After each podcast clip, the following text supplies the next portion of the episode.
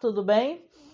Hoje estou aqui para conversar um pouquinho sobre um, mais um episódio da série Hannibal. É, a semana passada não deu para gravar porque eu fiquei com problema no microfone. Agora eu estou com esse microfone de lapela aqui, ó. Vamos ver se ele dá certo.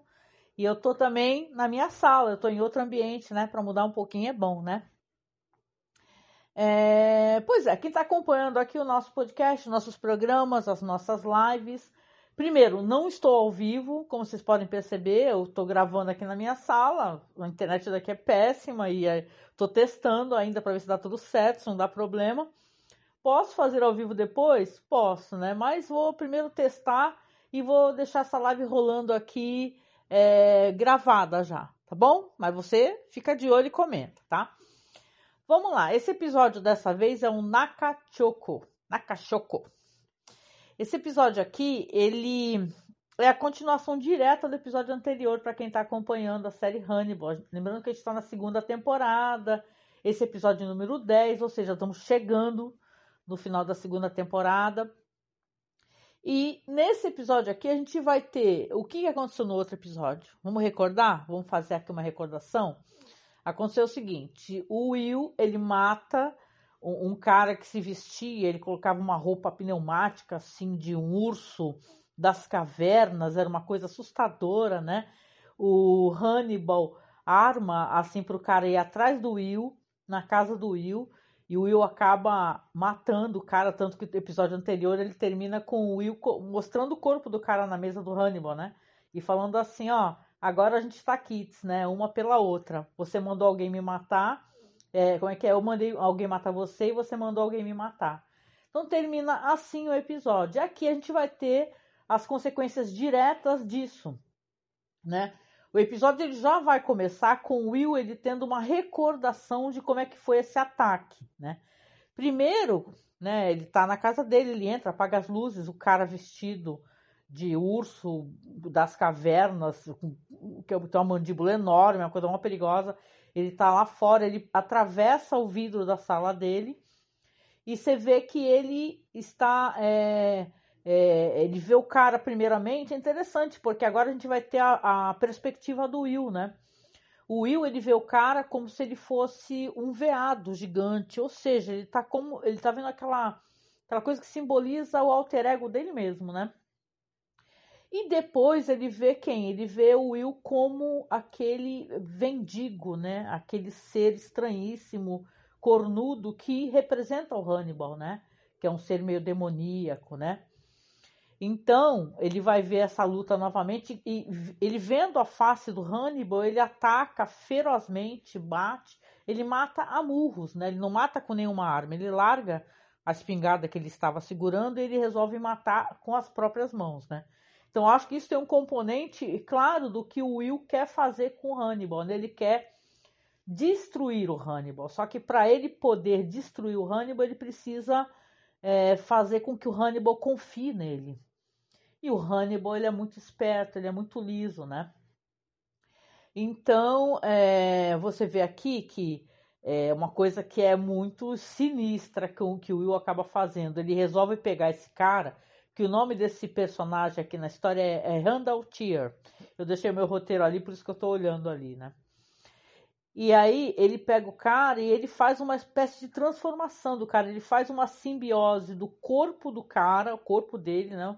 Enquanto ser humano, com aquele esqueleto de urso polar, né? E coloca naquele museu de, né? De museu natural e tal, museu que tem essas coisas pré-históricas.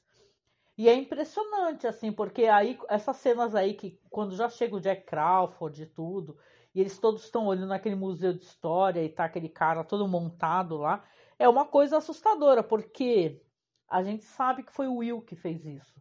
Só que o Will ele precisa fazer essa espécie de, de coisa para que ele, o Hannibal confie nele, né? Então os diálogos que ele tem com Hannibal são diálogos muito íntimos isso até antes de mostrar essas cenas do, do FBI no museu, né? Ele chega e fala assim pro, pro, pro Will, o Hannibal, fala, você matou ele com suas próprias mãos? Aí o Will responde que sim, né? ele mostra as mãos muito feridas, né? E fala assim, sim. É, aí ele fala, é uma coisa muito íntima, né? E você vê que, falando em intimidade, tem cenas muito íntimas do, do Hannibal cuidando das mãos do Will. E ele tá ali, então, fazendo aquele trabalho, assim, de, de tentar convencer o Hannibal que ele tá se transformando, né? Tanto que uma das palavras que ele fala, que ele utiliza muito no episódio, é becoming, né? Que ele está se transformando. A gente lembra que o, o, a série ela é muito baseada no Dragão Vermelho, né? E o Dragão Vermelho é isso, é alguém se transformando em outra coisa, né? Aqui a gente vai ter o Will também se transformando no que o Hannibal crê ser um serial killer, canibal como ele próprio, né? É o mestre é, dando aulas, né? Então aqui vai ter essa cena do Museu Natural, aí tá o Jack e o, e o Will começa a fazer aquela coisa que a gente está acostumado a fazer, mas fazia tempo que a gente não via, que é aquela reversão, né? Você pegar e você vai revertendo as cenas, só que em vez de ele reverter a cena como a gente via anteriormente, como o assassinato acontece, como o ataque acontece, ele vê a si mesmo, conversando com essa figura já transformada, esse cara que são cenas dantescas, né? Vou deixar passando para vocês aqui os slidezinhos, né? São cenas dantescas, deles conversando, o cara falando assim, é, é, é Will falando pro cara, né? Já todo montado com, com os dentes é, de sabre, né? De sabre não, aqueles dentes, aquela arcada dentária, né? De um animal feroz. É, o Will fala pro cara assim, né? Imagina na cabeça dele, fala assim, é, eu fiz uma homenagem a você. Aí a figura responde para ele: não, você fez uma homenagem a si mesmo. Então, é muito, são cenas muito interessantes essa série. E para mim esse é um dos episódios até mais interessantes, mais bonitos e mais audaciosos assim nessa temporada. E olha que essa temporada tem episódios muito bons, né? Vocês sabem, né? Então aqui, ó lá, vamos lá. É o que eu tô falando aqui. O Jack com, chama o Will e o Hannibal para poder fazer essa consulta, ver o que está acontecendo. O Will faz uma análise, né, que é dele mesmo, aí é interessante, né, fazendo esse, essa encenação também para o Hannibal, né, Hannibal ali do lado falando, ah, esse daí esse assassino ele é, fez isso aí uma, ser uma coisa íntima, né, por isso que ele fez essa transformação com esse, com esse homem. Aí o, o Hannibal fala assim, é, com certeza foi a primeira vez que essa pessoa matou, né? Aí então, é, é claro, aí fica assim, tendo esses diálogos paralelos e o Jack ali olhando para a cara de um, olhando para a cara do outro e tentando entender, né, como é que eles estão fazendo uma análise assim da psique desse, desse personagem e desse assassino que é que ela que ela tá batendo tanto, né? Os dois estão concordando com tudo, né? Então é, é interessante nessa questão. E, e, mais, né, do que isso, né? O Will ele fala pro pro Jack, assim, ó, ele conhecia o assassino. Aqui nesse episódio também, a gente vai ter a Fred Lounds, né?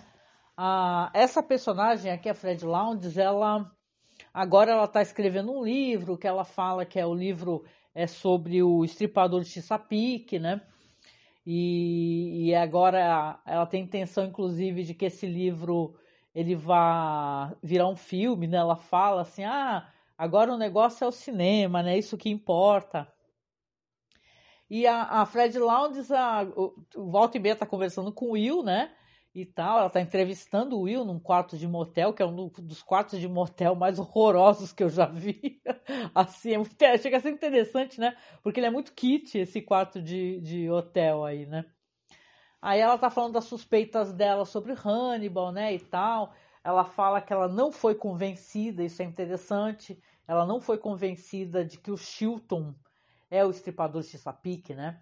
Só que o Will fala para ela assim: ah, para mim essa história já foi, já teve encerramento, é, Fred. Não quero mais continuar, não quero mais que ela seja, é, continue sendo remoída, né? Ah, ela é muito inteligente, essa personagem, né? O, o quanto ela não tem de ética, ela tem de inteligência, né? Então ela, o Chilton ali não, para ela não casa, né? Essa questão, né? Outra cena que eu acho legal da gente comentar aqui também é que tem o, o, os Verger, né? A gente tem a Margot Verger, tem o Mason Verger, né? E é claro, a Margot continua fazendo as terapias dela com Hannibal, né? E o Hannibal fazendo aquela psicologia reversa, sei lá, né? Ele falando para ela que ele não consegue, ela não consegue matar o irmão porque ela ainda tem algum amor, algum afeto pelo irmão, que na verdade ela tem que ter ódio, porque o ódio deixa a pessoa ser mais focada, né?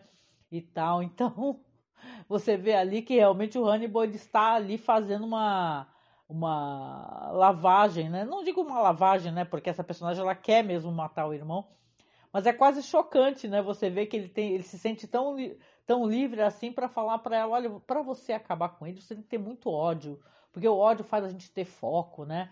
E tal. E então a gente vai ter aqui outras cenas aqui dela e cara, é, é esse cara realmente, eu gosto muito desse desse ator aí.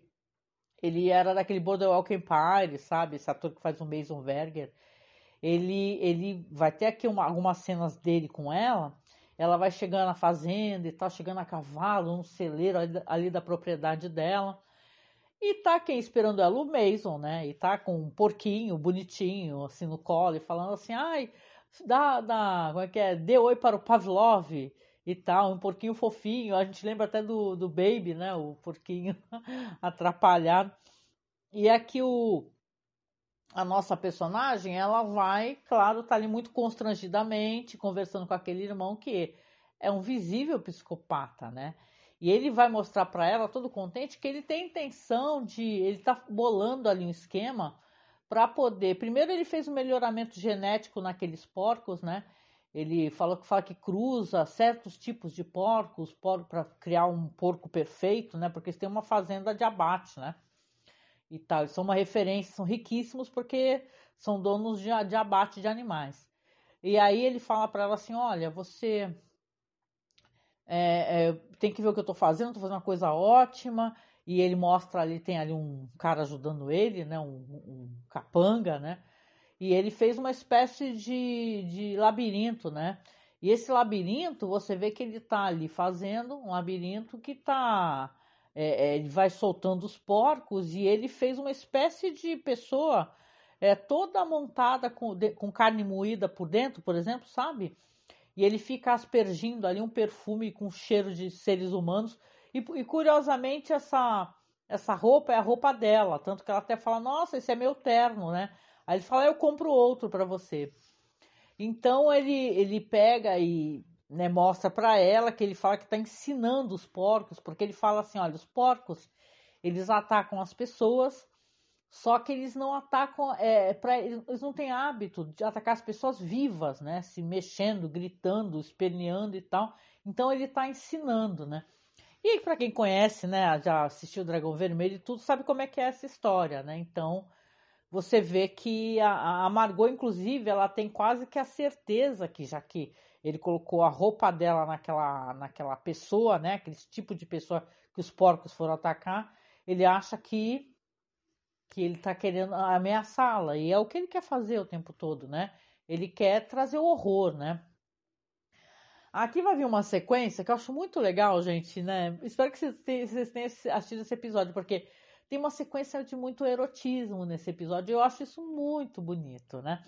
Claro que são coisas que vão ter consequências que a gente vai ver mais para frente que são terríveis, né? Tipo, a Margot, ela tá muito fragilizada, muito triste, e ela vai procurar quem? O Will.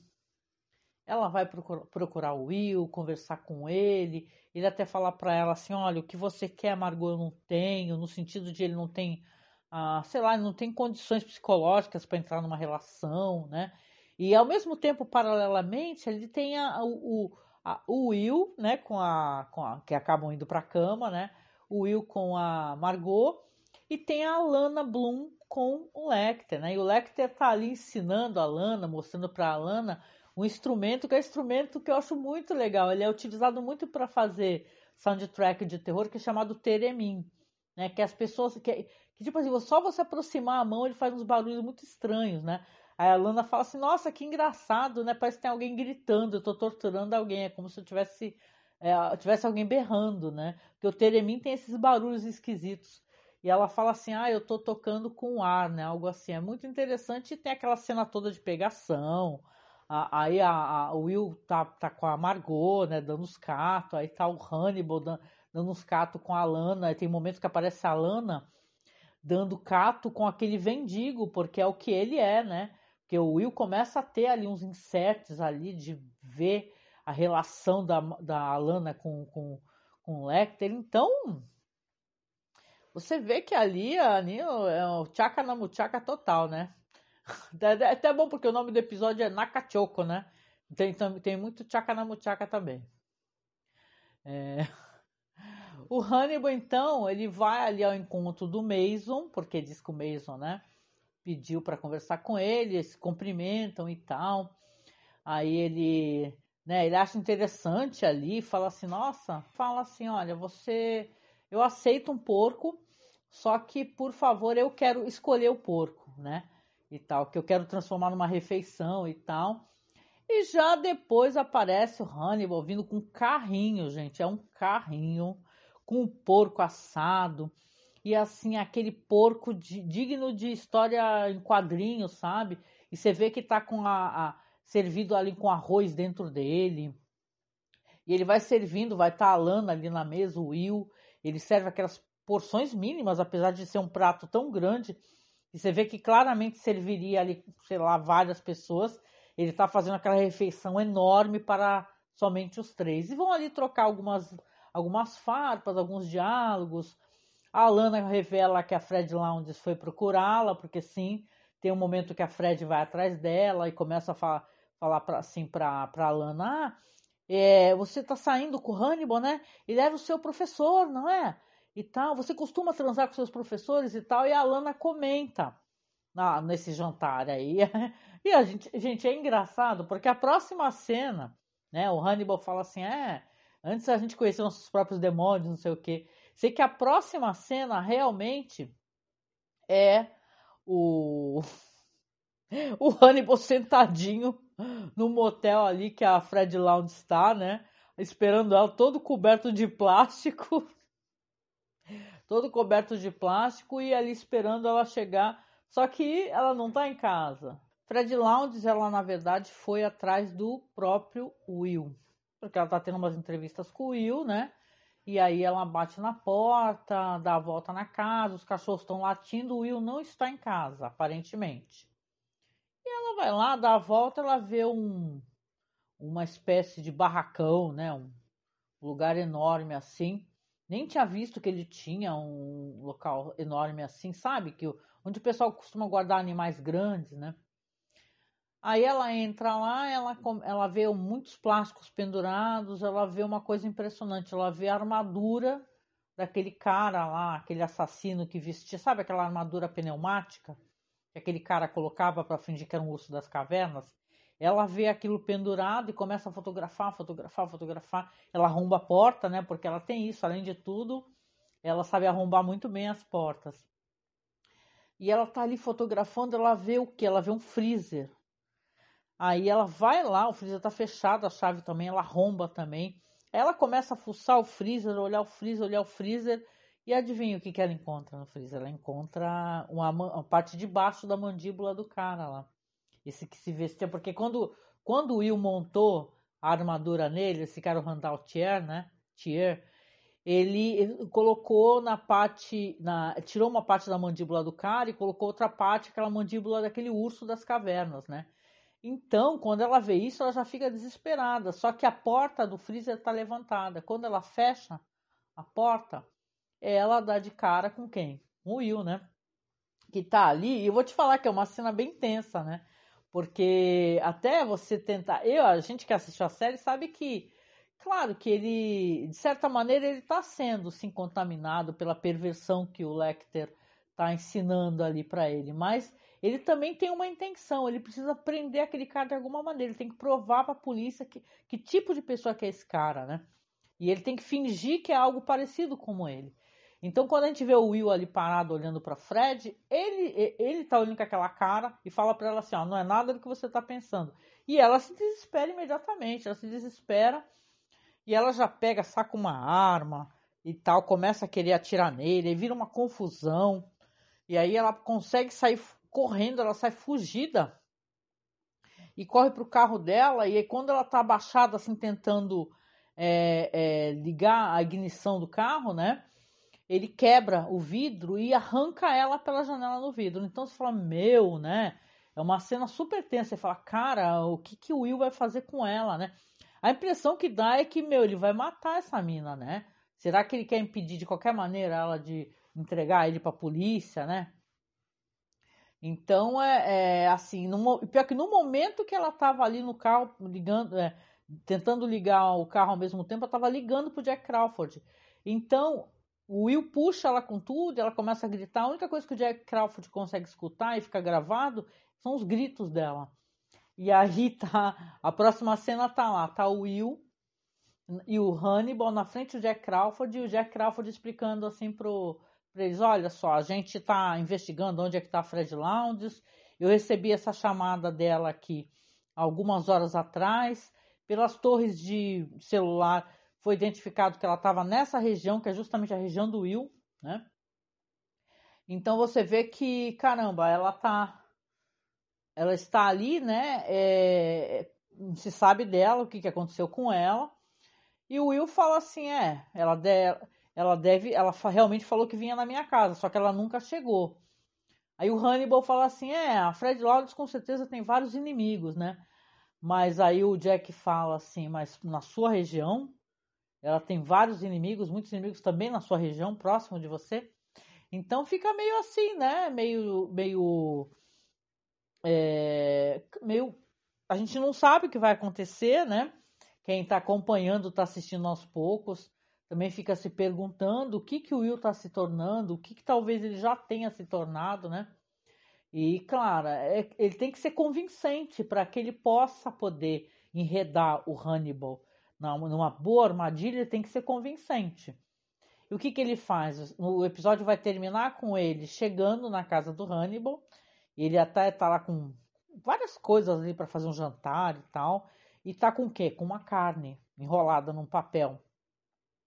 Ele chega e fala pro Hannibal, ele dá o pacote pro Hannibal e fala assim: Olha, é, eu trouxe aqui a, a, carne, agora você vê como é que a gente pode fazer. O Hannibal abre, sente o cheiro, sente o aroma. E ele fala assim: Ah, essa carne aqui é o que? Vitela, né? É, aí o, aí o, o, o, Will fala assim: É, é vitela, dando meio que a entender que, que é carne humana, né?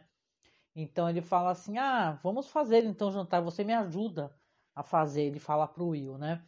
Então você fala: Caramba, ele tá realmente tá ensinando o Will o que fazer, né?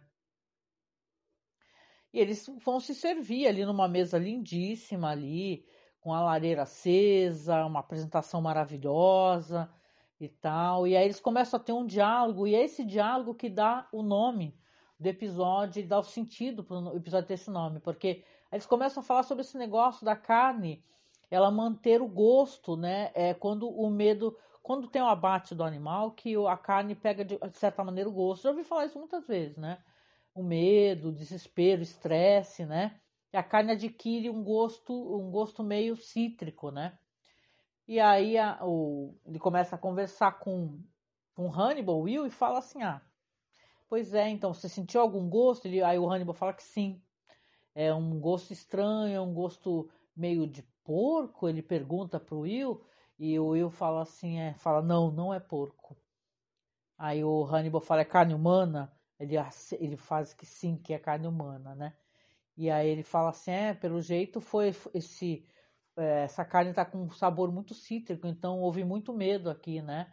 Aí o Will fala assim, ah, é, é de uma de uma fêmea muito magra e tal, ela morreu com muito medo. Então ele meio que deixa entender pro Hannibal que o que na verdade a, aquela carne seria a carne da Fred Lounge, né? Então Interessante que a gente não sabe, é a carne da Fred Lounge, entendeu? Ou é a carne do cara lá que ele teve que matar, né?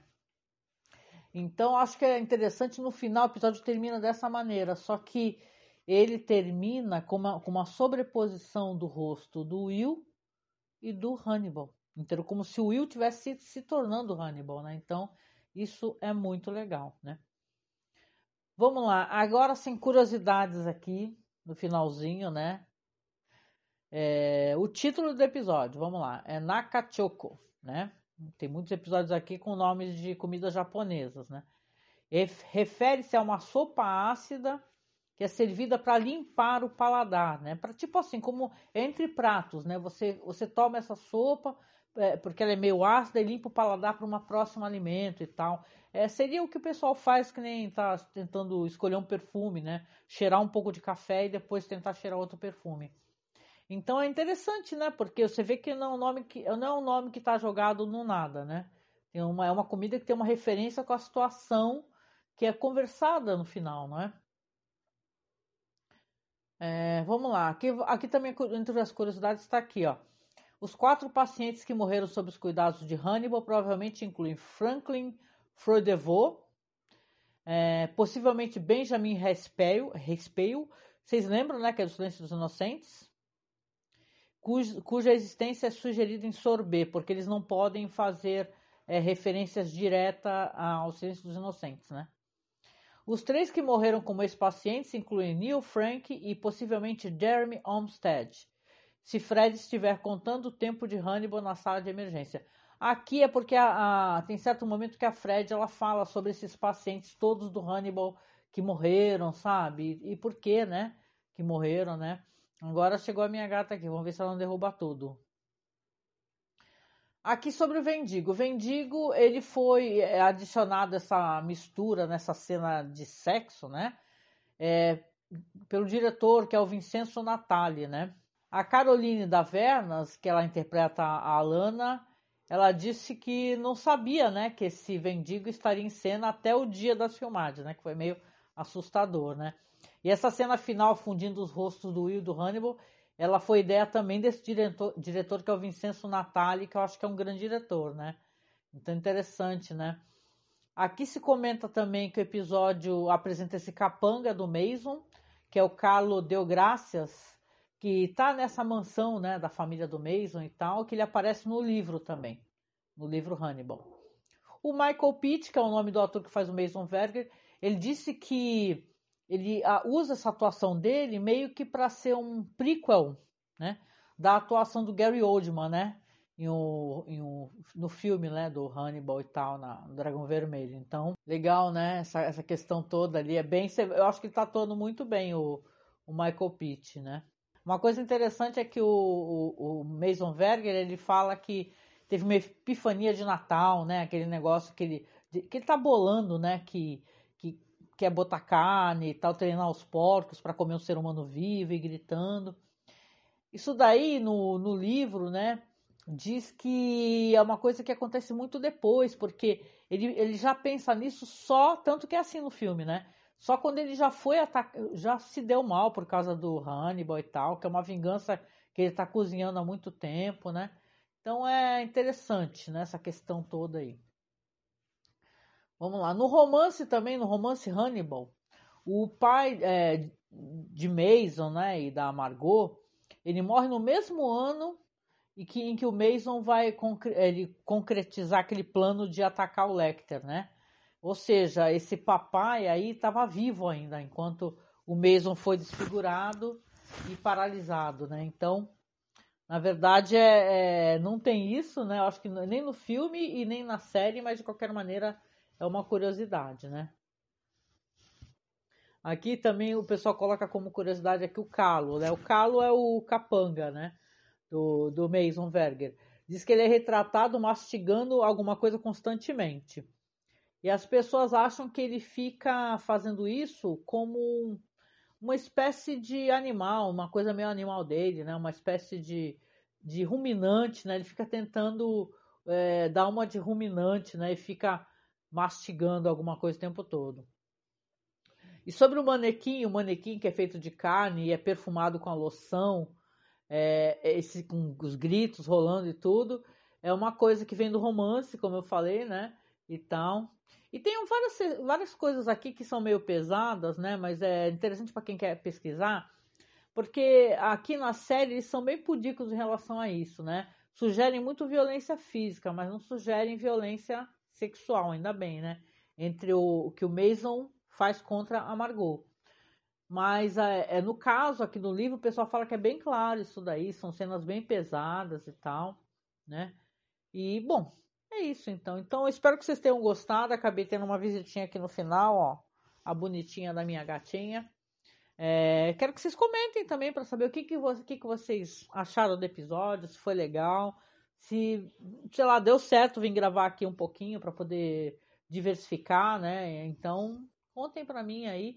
E é isso, toda semana a gente está falando aqui sobre um episódio da série Hannibal, no nosso projeto que é o Festim. E claro, eu convido vocês a, a ajudar, né? A tentar nos ajudar, nos apoiar para que a gente continue é, esse projeto tão maravilhoso que a gente tem. A gente fala de séries aqui, né? Gente tem um projeto de cinema, de pesquisa cinematográfica. A gente tem grandes podcasts, diretores bem. É, saca que as pessoas não gostam muito de fazer programas, né? Porque não dá aquela quantidade de view, né? A gente tem programas sobre Jodorowsky e tal. E entre vários cineastas interessantes, né? Todd Solondes, né? Então convido vocês a procurar a Masmorra Cine nos aplicativos de podcast em geral.